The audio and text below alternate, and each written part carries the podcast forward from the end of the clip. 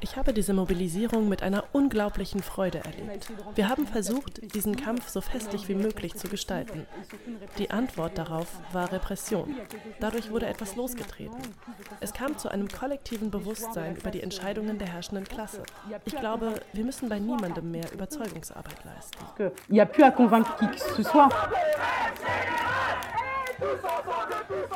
La détermination des gens a fait que, eh ben, on a, on a réussi à construire des choses sur les bassins, oui, qui étaient assez impressionnantes. Die Leute waren mit so einer Entschlossenheit dabei, sodass wir ziemlich unglaubliche Dinge in den Hafenbecken aufgezogen haben. Wir haben Aktionen um 1 Uhr morgens durchgeführt, zum Beispiel um Öltanker zu blockieren. Mit 200, 250 Leuten. Die haben wir über einen Aufruf innerhalb von einer Stunde zusammenbekommen. Da waren gut 15 verschiedene Berufsgruppen dabei. Das hat unsere Reihen gestärkt und unsere Bindungen untereinander.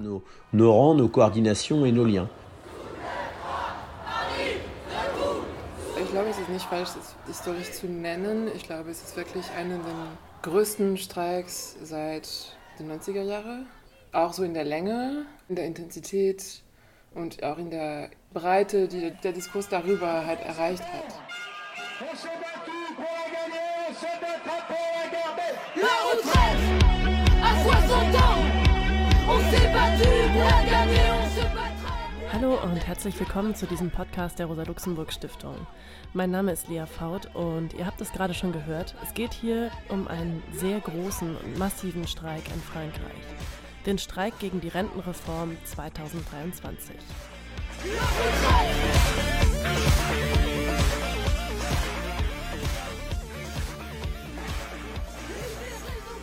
Sogar für französische Verhältnisse war dieser Streik ziemlich besonders. Er hat gute sechs Monate angedauert, Millionen Menschen mobilisiert, etliche Betriebe lahmgelegt, eine dramatische Regierungskrise ausgelöst und das eigentliche Ziel verfehlt. Die so hart bekämpfte Rentenreform tritt ab September 2023 in Kraft. Warum der Streik trotzdem nicht umsonst war, welche Lehren man aus dieser Bewegung ziehen kann, was funktioniert hat, was nicht und welche anderen Ziele erreicht wurden, das sind die Fragen, denen wir hier nachgehen wollen.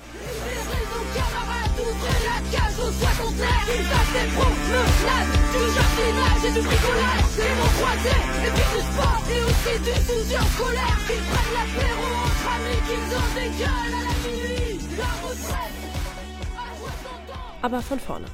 Donc cette réforme, elle est nécessaire. Et je le dis aux Français, die meisten kennen wohl seine Stimme. Das hier ist Emmanuel Macron, früherer Bankier und seit 2017 Präsident von Frankreich. Er hat seitdem eine extrem neoliberale Sparpolitik und einige Privatisierungsmaßnahmen umgesetzt. Dafür ist er bei vielen Menschen im Land geradezu verhasst. Die Gelbwestenbewegung 2018 war ein Ausdruck davon.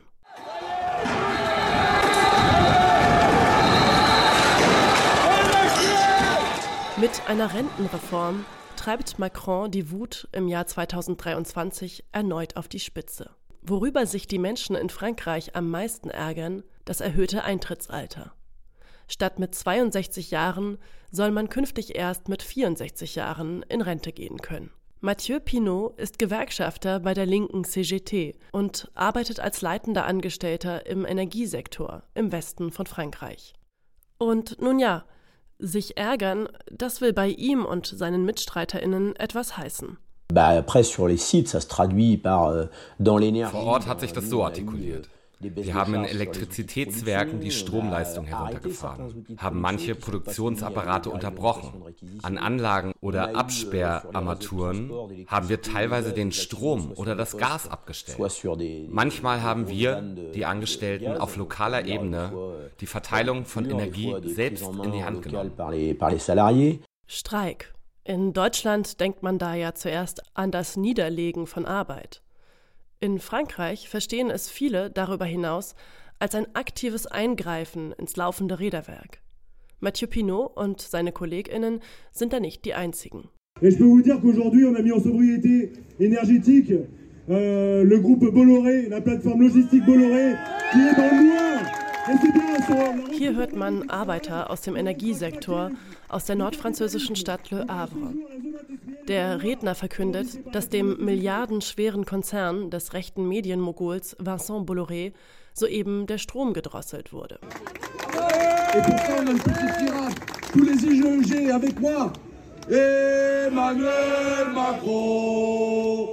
Dann singen sie. Emmanuel Macron, wenn du weitermachst, wird es bald ganz dunkel bei dir sein. Emmanuel Macron, si tu continues, Solche Energiesparmaßnahmen, so nennen die Gewerkschafter das, werden vielerorts umgesetzt. In Parlamentsbüros, an Baustellen des Olympiadorfs, in Teilen des Pariser Stadions Stade de France. Die Aktionen richten sich gezielt gegen Personen und Institutionen, die für Reichtum und soziale Ungerechtigkeit stehen. Es gab diesen Moment im persönlichen und kollektiven Unterbewusstsein, in den Gewerkschaften, bei Aktivisten, in Vereinen und überall. Dieser Moment, wo wir uns gesagt haben, das wird was. Das ist Leonie Césaire. Ihren richtigen Namen will sie nicht nennen, da sie verbeamtet ist. Sie ist Gewerkschafterin bei der FSU und Anhängerin der linken Partei La France Insoumise.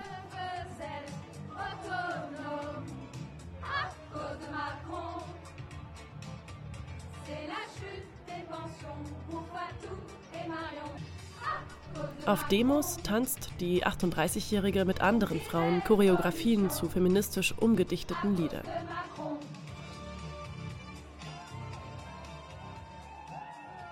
Sie erinnert sich, dass schon am ersten Streiktag, dem 19. Januar, die Massen da waren.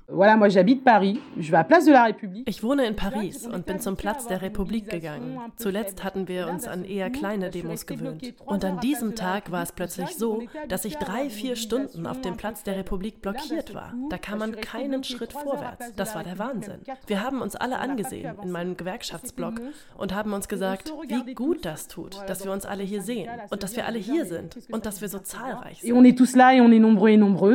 Schon im Dezember 2022 schließen sich die Gewerkschaften zu einem großen Bündnis zusammen, die Intersyndicale.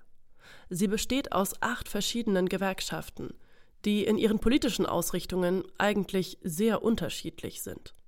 Zum linken, radikalen Flügel gehören zum Beispiel die Force Ouvrière, die Sud, die CGT, bei der auch Mathieu Pinot eine leitende Position hat.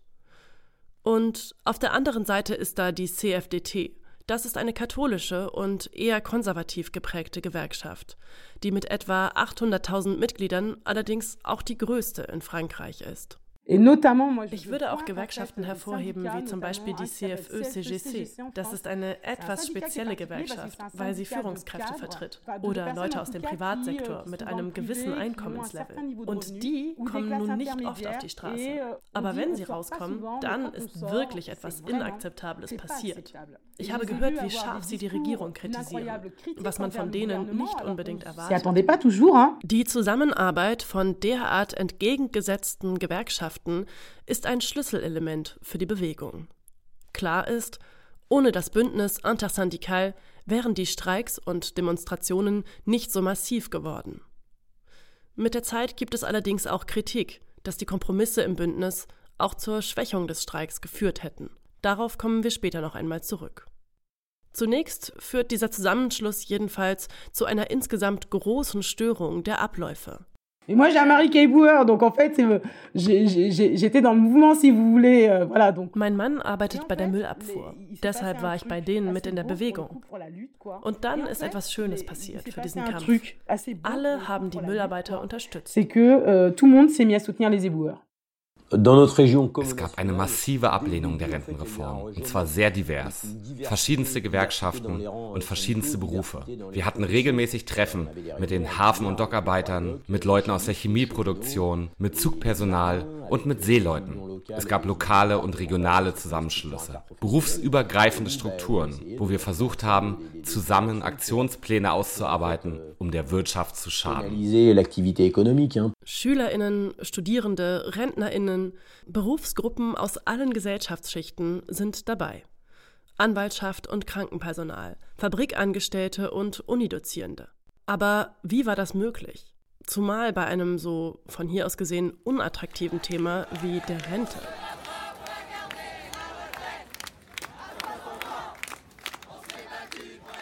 Fakt ist, Macrons Rentenreform entlastet vor allem große Konzerne. Einfach gesagt, damit Reiche weniger Steuern zahlen, müssen Geringverdienende mehr arbeiten. Das klingt jetzt vielleicht ein bisschen verkürzt. Genau so hatte es aber der französische Wirtschaftsminister Bruno Le Maire tatsächlich einmal selbst formuliert, etwa ein Jahr vor dem Streik. Nous voulons poursuivre la baisse des impôts et des taxes.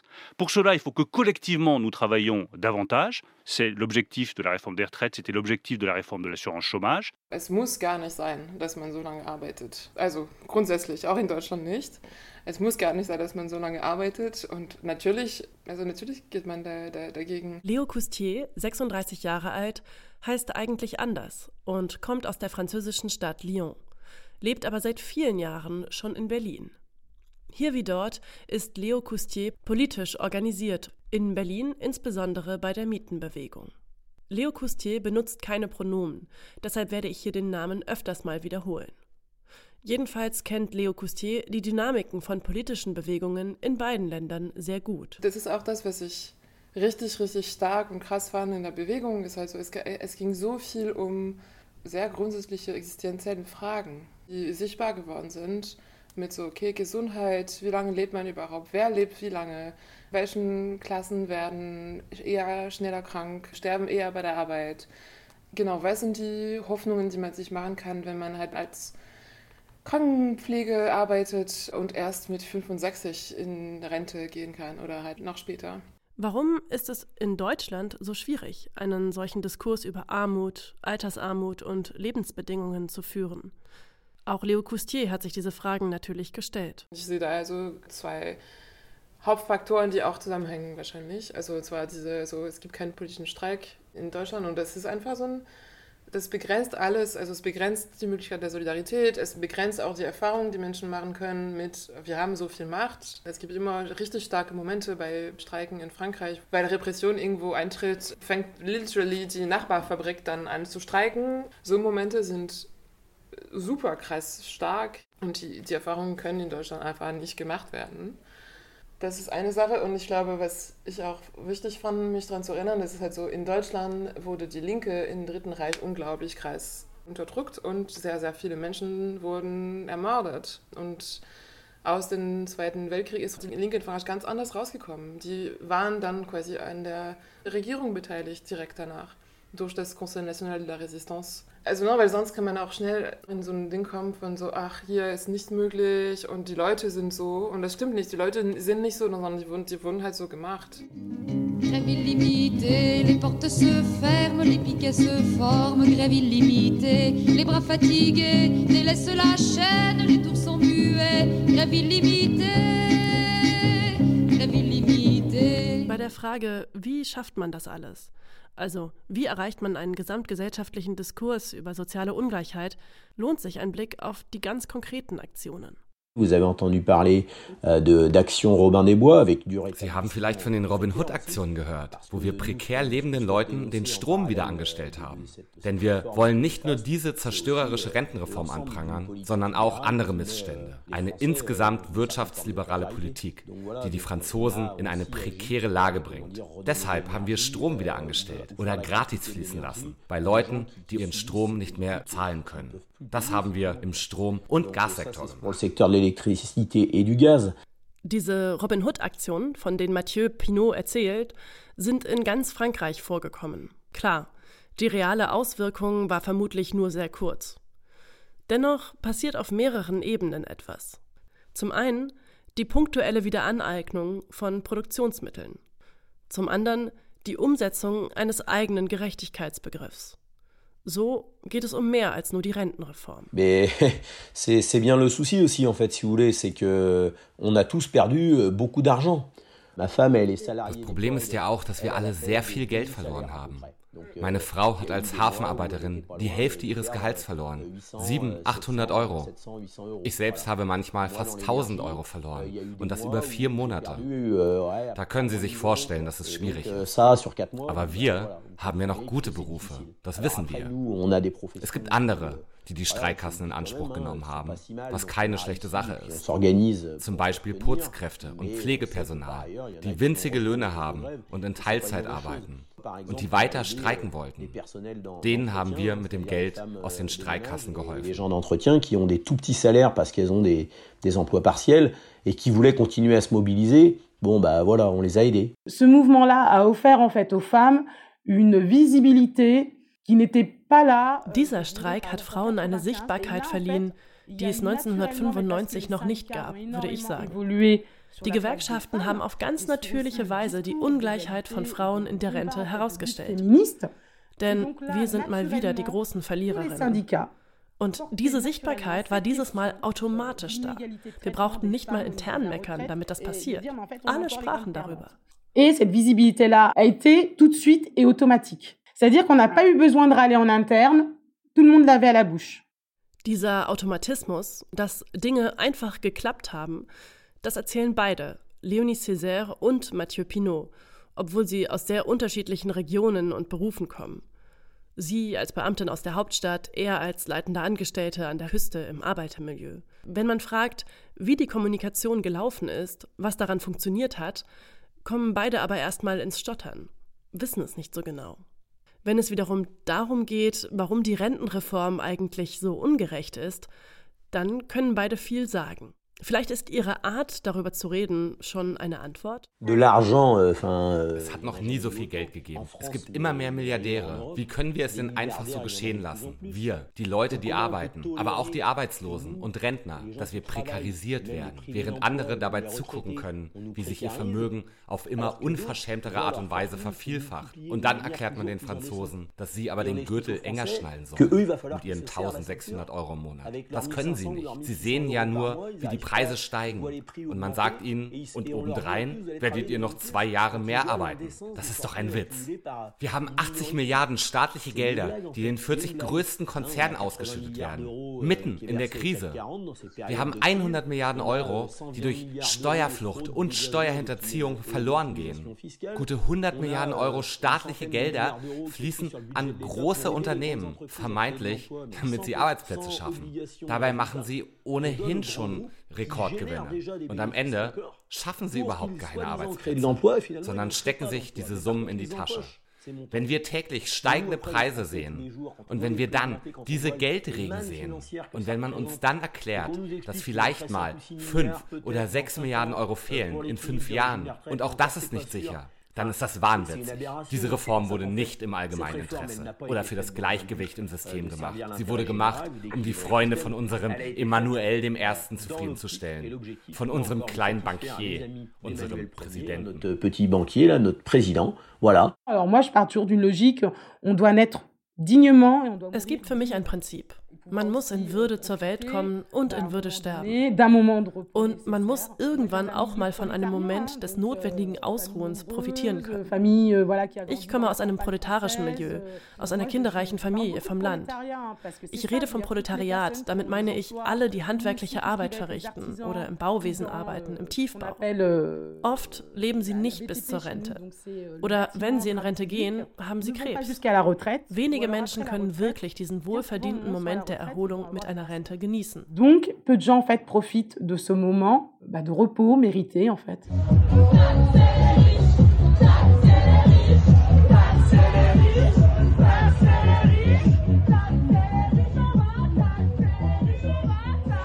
Also die meisten Leute, die sich irgendwo links verordnen, haben in ihrem Lebenszeit wenigstens eine große Mobilisierung erlebt und haben die Erfahrung gemacht, erstmal, dass wir relativ viele werden können und auch so, wie, wie macht man das so eigentlich?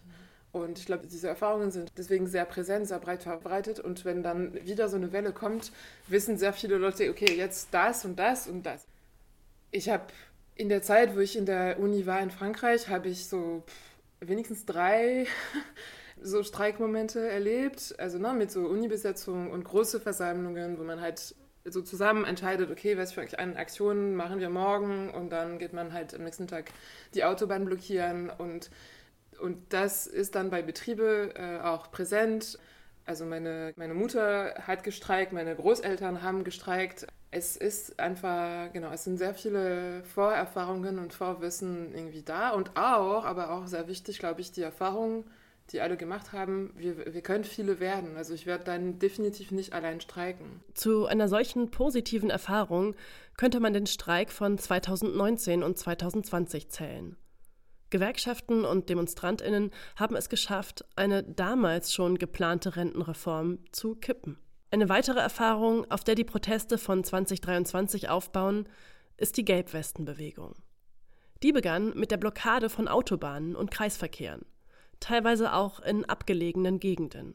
Die Kreisverkehre wurden in dieser Zeit zu Orten der Begegnung und des politischen Austauschs. Manchmal haben wir in der Linke auch so große Berührungsängste aus legitimen Gründen, weil es Menschen sind, die nicht bei allen Themen Sachen überdacht haben oder die halt so, ja, so bei zum Beispiel so Gender oder äh, so Sachen halt sehr schnell nach rechts kippen konnten, die es aber jetzt nicht sind. So. Und die sind in Frankreich auch da. Also das ist auch ein Ding. So, man darf sich nicht alles so, so hübsch malen in Frankreich. Die sind auch da, diese Menschen. Und die sind auch auf den Demos dabei. Und die sind auch in den Gewerkschaften dabei. Und man muss auch mit denen irgendwie umgehen. Ja, ich Aber glaub, man tut es mehr in Frankreich. Man, man tut es mehr, ja. ja. Ja, das stimmt. Ja. Aber man tut es mehr, weil man eben auch diese Räume für Erfahrungen macht, wo man dann tatsächlich an einen Strang zieht zusammen und dann die Erfahrung hat von so irgendwie miteinander solidarisch zu sein, miteinander Aktionen zu vorbereiten und miteinander irgendwie fiebern und äh, fürchten und auch irgendwie Polizeigewalt erfahren und und und und so. Ich glaube, es sind Gespräche, die nicht einfach sind, weil man irgendwie es schaffen muss, sich von richtig schlimmen Gedankengut abzugrenzen und trotzdem den Kontakt nicht zu verlieren. Und es ist natürlich viel einfacher zu sagen, nee, Kontakt ab, so.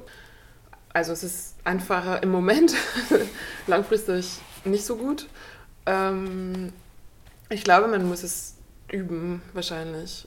Ja, genau, üben und, und gut reflektieren und gut kollektiv reflektieren. In welchem Moment sagt man, okay, nee, da, na, so wenn wir weiter da gehen, dann verlassen wir eine Linie, die wichtig ist. Aber genau, eigentlich vor allem das, also diese Gespräche üben und diesen Problem oder so diese Grauzone irgendwie besser reflektieren. Auch in dieser Hinsicht kann der Streik auf die Errungenschaften der Gelbwesten zurückgreifen. 2018 haben sie in ländliche Regionen hineingewirkt. Das ist nicht ganz unerheblich, denn normalerweise finden Demonstrationen ja in den Städten statt. Wer weit ab vom Schuss ist, ist davon ausgeschlossen, schon bei der Mobilisierung. Die Gelbwesten, die Gilets jaunes, haben sich dezentral auch an entlegenen Orten vernetzt und Menschen für soziale Gerechtigkeit mobilisiert. Das trägt später Früchte. Am 23. März 2023 kommen gegen die Rentenreform frankreichweit, laut CGT, 3,5 Millionen Menschen auf die Straße mit besonders vielen in den Kleinstädten und Landgegenden. Eine historische Zahl.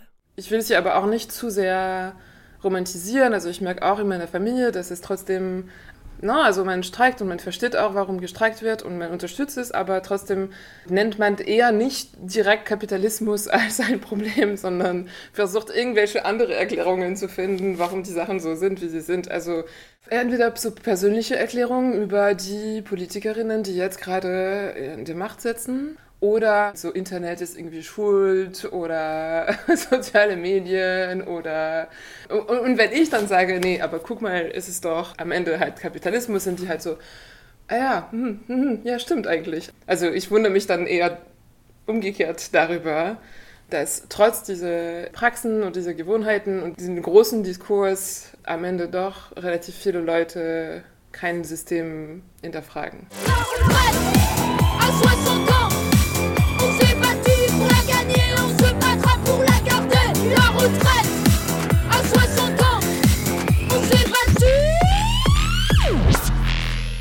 Est-ce que vous pensez que ça me fait plaisir de faire cette réforme Dites-le nous. Non.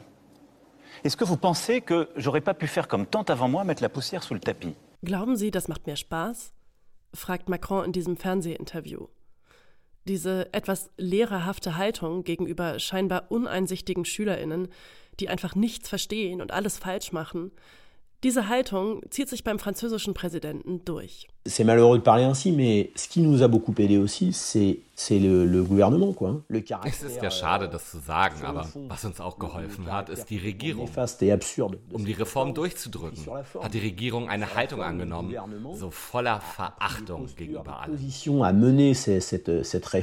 Das hilft, unsere Reihen zu schließen. Das macht den Leuten Lust, sich zu mobilisieren und motiviert sie, zu verstehen, was überhaupt passiert. Aux gens d'une part de se mobiliser, mais aussi de, de comprendre ce qu'il en est, quoi. Man sagt auch, eigentlich sind es immer die, die in die Macht sitzen, die quasi entscheiden, wie ein Kampf verläuft. Also welche Legitimität welche Aktionen haben. Und Macron hat diese Aktion Legitimität gegeben, indem er einfach auf nichts, auf nichts gehört hat, nicht versucht hat, keine einzigen Zeichen von, ah, ich höre mal zu und stelle was in Fragen oder ich nehme ein bisschen was Kleines zurück. Er hat nichts zurückgenommen, seinen ganzen Kabinett auch nicht.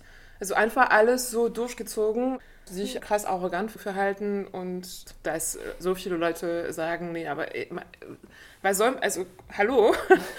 Effectivement, il y a eu des étapes clés, donc euh, euh es gab Schlüsseletappen. Anfangs also die Massenmobilisierungen. Und dann euh, der Wendepunkt. Der hat sich in institutioneller Gewalt geäußert, die wir alle erleben mussten. Der Wendepunkt, den Leonie Césaire da anspricht und auf den auch die anderen beiden vorher anspielten, er findet Mitte März statt. Die massiven Streiks und Demonstrationen dauern schon gut zwei Monate an. Macron und die Premierministerin Elisabeth Born entscheiden sich, die Rentenreform einfach per Dekret zu verabschieden. Das geht dank eines Paragraphen, der mittlerweile ein geflügeltes Wort geworden ist. Auf Demos, in Memes, in satirischen Liedern.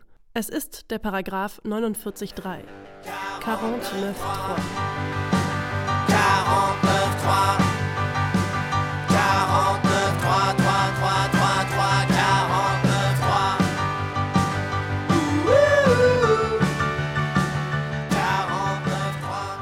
Mit diesem Paragraphen wird die Rentenreform einfach durchgedrückt, ohne Abstimmung im Parlament.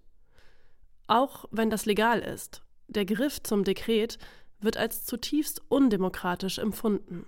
Im Parlament klang das dann so. Mes chers collègues, l'ordre du... S'il vous plaît. L'ordre du jour appelle la discussion sur le rapport de la commission mixte paritaire du projet de loi de financement rectificatif de la sécurité sociale pour 2023. La parole est à Madame la Première ministre. Zuerst wird die Premierministerin von dem Linksbündnis NUPES ausgebuht. Sie kommt nicht zu Wort. Dann stimmen die linken Abgeordneten die französische Nationalhymne an. Aus deutscher Perspektive scheint das für Linke erstmal befremdlich. Andererseits ist die Marseillaise eben auch das Lied der französischen Revolution. Es geht also vermutlich mehr um die Referenz einer Revolte von unten für soziale Gerechtigkeit als um Patriotismus.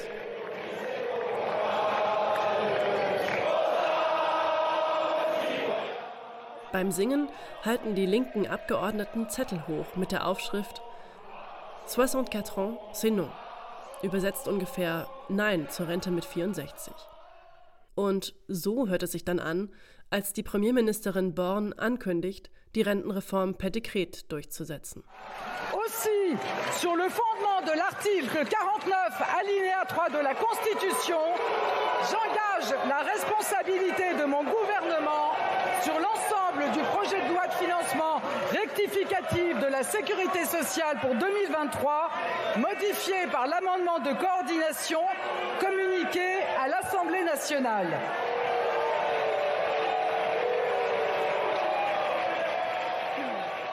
Warum tut die Regierung das?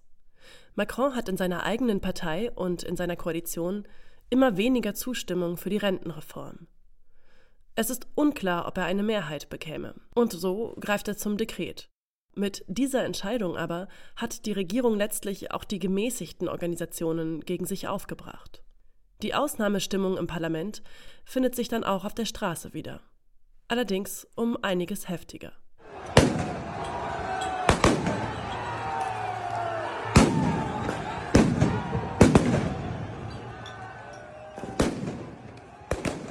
Le tournant, et je pense que c'est là où, où tous, hein, da kam dieser Wendepunkt, wo für uns alle etwas passiert ist. Die Anwendung von Paragraph 49.3 im Parlament. Und abends gab es diesen Elan. Alle gehen zur Place de la Concorde. Das war ein spontaner Impuls. Aber alle spornten sich an, hinzugehen. Alle Gewerkschaften. Wir schickten uns Nachrichten herum, auch nicht gewerkschaftlich organisierte Leute. Alle, die gesagt haben, das da, das ist jetzt zu viel. Toutes les personnes en fait qui ont dit mais là c'est le truc de trop. Ils ont bafoué euh, tout, hein, les organisations syndicales, euh, la vie des gens. Sie haben alle verhöhnt, die Gewerkschaften, die arbeitenden Leute, die Umfragen, was die Kohärenz und die Glaubwürdigkeit angeht und auch die Ethik. Die haben die Demokratie verhöhnt mit allen Mitteln, mit dem Paragraph 49.3. Das war schon außergewöhnlich. Die Teilnehmerzahlen bei den Demonstrationen und Streiks erhöhen sich noch nochmals im ganzen Land. Am Abend gibt es nun täglich etliche unangemeldete Spontandemos, allein in Paris. Gruppen von jeweils hunderten Menschen, die in ihrer Wut die Müllberge anzünden. Die stehen ja überall herum, weil die Müllabfuhr streikt. Wenn wir alle auf der Straße sind und unsere Unzufriedenheit ausdrücken und wenn die Regierung das nicht hören will, sondern stattdessen alles auf ihre Weise durchdrückt, dann ist das äußerste Gewalt. Was Leonie Césaire sagt, ist deshalb interessant, weil sie die Gewalt sehr klar auf der Seite der Regierung sieht. Und sie ist nicht die einzige. In einer Umfrage von Odoxa sagen 70 Prozent der Befragten, die Regierung sei selbst schuld an den Ausschreitungen. Also ich glaube, es ist ein Erfolg von Arbeit, die schon 2018 bei der Loi Travail gemacht wurde. In solchen Momenten, ich glaube, damals wurde irgendwie so eine Porsche verbrannt und dann gab es auch so Diskurse von, aber ah, wir wissen nicht, vielleicht hat ein Arbeiter sein ganzes Leben dafür gearbeitet und so, sowas. Ähm, ja, genau. Aber ich glaube, da da schon habe ich damals dann die ersten relativ erfolgreiche Erklärungen so, ey, aber Gewalt ist eigentlich, also ist eigentlich woanders. Zu dieser Sichtweise trägt letztlich auch die staatliche Repression bei. Während die Streiks von Mitte Januar bis Mitte März relativ friedlich verlaufen sind, greift jetzt die Polizei durch. Und die ist in Frankreich für extreme und willkürliche Gewalt bekannt.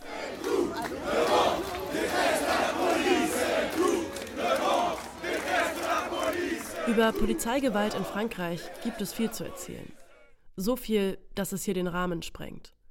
Was man festhalten kann, die Polizeigewalt schüchtert manche ein. Andere wiederum sind darüber wütend und umso mehr angespornt. Die Idee, der Wirtschaft zu schaden, nimmt in diesen Wochen Fahrt auf. Dann ging's los, systematisch und ohne groß zu überlegen. Alle packen mit an. Wir müssen dieses Land blockieren. Ich glaube, wir waren um ein Haar am Generalstreik.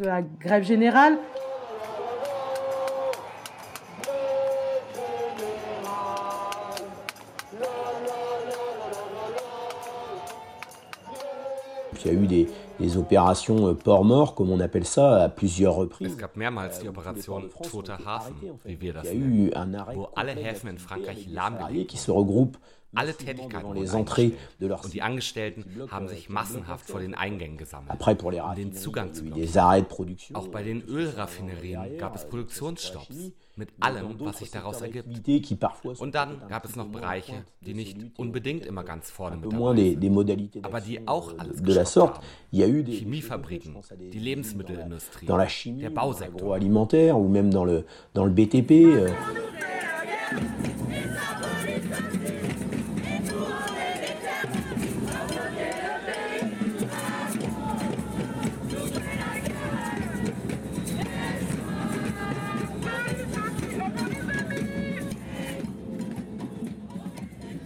Aufgrund der Streiks wird Benzin an den Tankstellen knapp.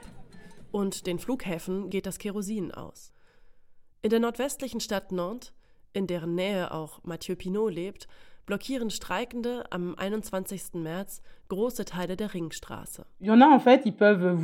Es gibt Leute, die das Land allein mit Müll lahmlegen können. Und darin war die Bewegung der Müllarbeiter in Paris einfach wundervoll. Es fing damit an, dass die Fahrer nichts mehr eingesammelt haben. Es hat sich gestapelt und gestapelt. Das ist Teil der Strategie. Und dann ging es los, zu den Müllverbrennungsanlagen. Die Menschen sind dahin gekommen, um die Blockade zu unterstützen. Und man muss dazu sagen, so eine Müllverbrennungsanlage braucht drei Tage, um heruntergefahren zu werden. Und es dauert, glaube ich, eine Woche, sie wieder hochzufahren. Die Leute haben sich dann die Barrikaden wieder angeeignet. So wie man das von der Commune de Paris kennt. Aber eben mit Mülleimern. Das waren echt starke Momente. Auch sonst wird der politische Druck erhöht. Der Präsident sagt im letzten Moment noch seinen Besuch bei einem Fußballmatch ab. Bei Minute 49,3, eine Anspielung auf den Paragraphen, ruft das Publikum Macron Démission, Macron Rücktritt. Démission, Macron! King Charles aus Großbritannien, der zum Staatsbesuch nach Frankreich kommen sollte, wird wieder ausgeladen. Zu groß scheint das Risiko, dass er eine unangenehme Situation erleben könnte. Am 17. April verkündet Macron, dass sich die Lage in den nächsten 100 Tagen befrieden soll.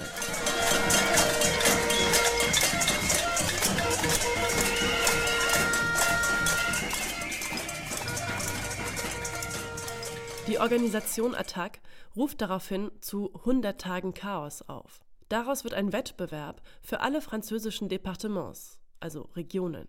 Überall, wo Regierungsvertreterinnen gerade unterwegs sind, sollen sie gestört werden. So lautet der Aufruf. Auf die Casserolade, also den Lärm mit Kochtöpfen, gibt es einen Punkt. Drei Punkte gibt es für Stromausschalten und fünf Punkte, wenn die Veranstaltung wegen der Proteste im Vorfeld abgesagt werden muss. Euh. Sie werden gehasst. Es gibt eine massive Ablehnung. Niemand weiß, wie sie regieren sollen. Bei jedem Thema, jeder Reform, die er auf den Tisch legen wird, wird es eine Katastrophe sein. Er hat seine ganze Glaubwürdigkeit.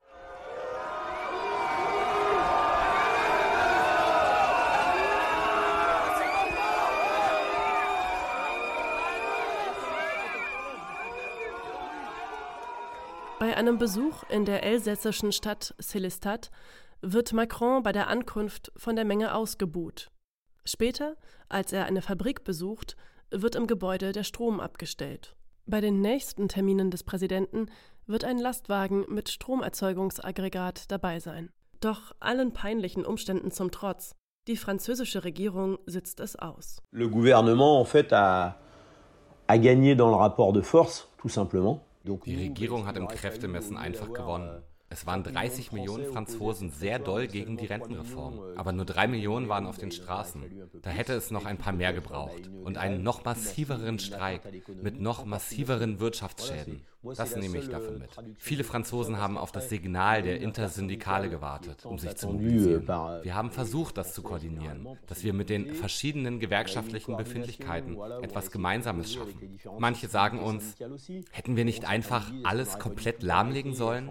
Hätten wir nicht von Anfang an in den unbefristeten Streik treten sollen? Diese punktuellen Streiks mit Abständen dazwischen, war das nicht zu sanft? Darüber können wir diskutieren. Vielleicht müssen wir uns eingestehen, dass wenn wir alle alles schlagartig heruntergefahren hätten, dann wäre es wirksamer gewesen. Aber andererseits wissen wir auch, dass viele gewerkschaftliche Gefolgschaften bei solchen Handlungen einfach nicht zustimmen. Dann hätten wir auf ein paar Gewerkschaften im Bündnis verzichten müssen. Und auch das hätte unsere Wirksamkeit eingeschränkt. Am Ende glaube ich, sind es nicht wirklich diese Strategiefragen, die ins Gewicht fallen sondern die Anzahl an Leuten, die Masse, mit noch mehr Streiks in den Unternehmen, mehr finanziellen Schäden, Vielleicht hätten wir die Regierung dann zum Einbrechen gebracht. Das hat uns pense. Was nicht funktioniert hat, ist der Streik auszubreiten. Genau, es haben so relativ wenige Sektoren wirklich lang und hart gestreikt.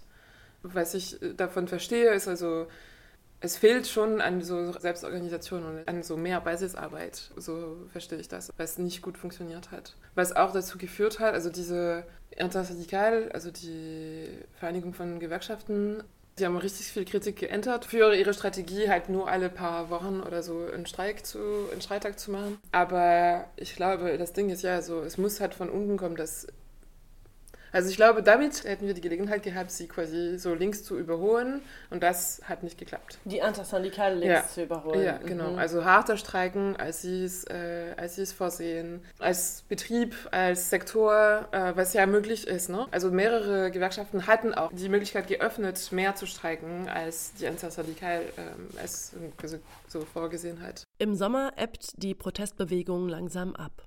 Macron formiert seine Regierung teilweise neu. Er entlässt Ministerinnen und beruft andere ein.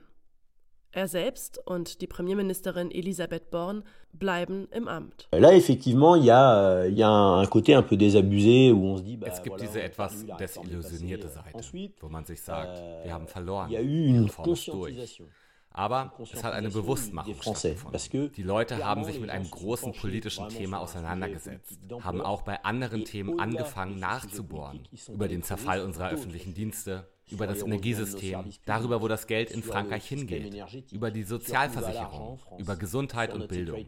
Ich glaube, es hat eine besonders konsequente Bewusstmachung und eine Politisierung bei den Franzosen stattgefunden. Es gab auch ein Wiederaufleben der gewerkschaftlichen Organisierung, neue Mitgliedschaften und all das ist für die Zukunft vielversprechend.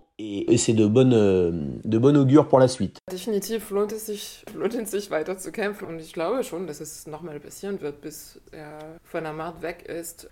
Und ich glaube vor allem, es wird konstant unruhig bleiben.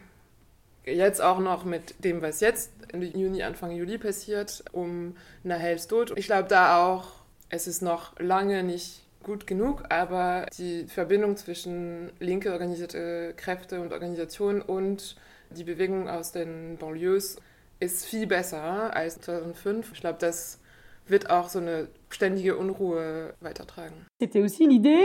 Die Idee, politisch zu kämpfen, sich zu treffen, zu reden und zusammen zu essen, sich zu unterstützen, Solidarität zwischen den Generationen, das ist etwas, egal was sie jetzt versuchen, das werden sie niemals kaputt machen können. Jamais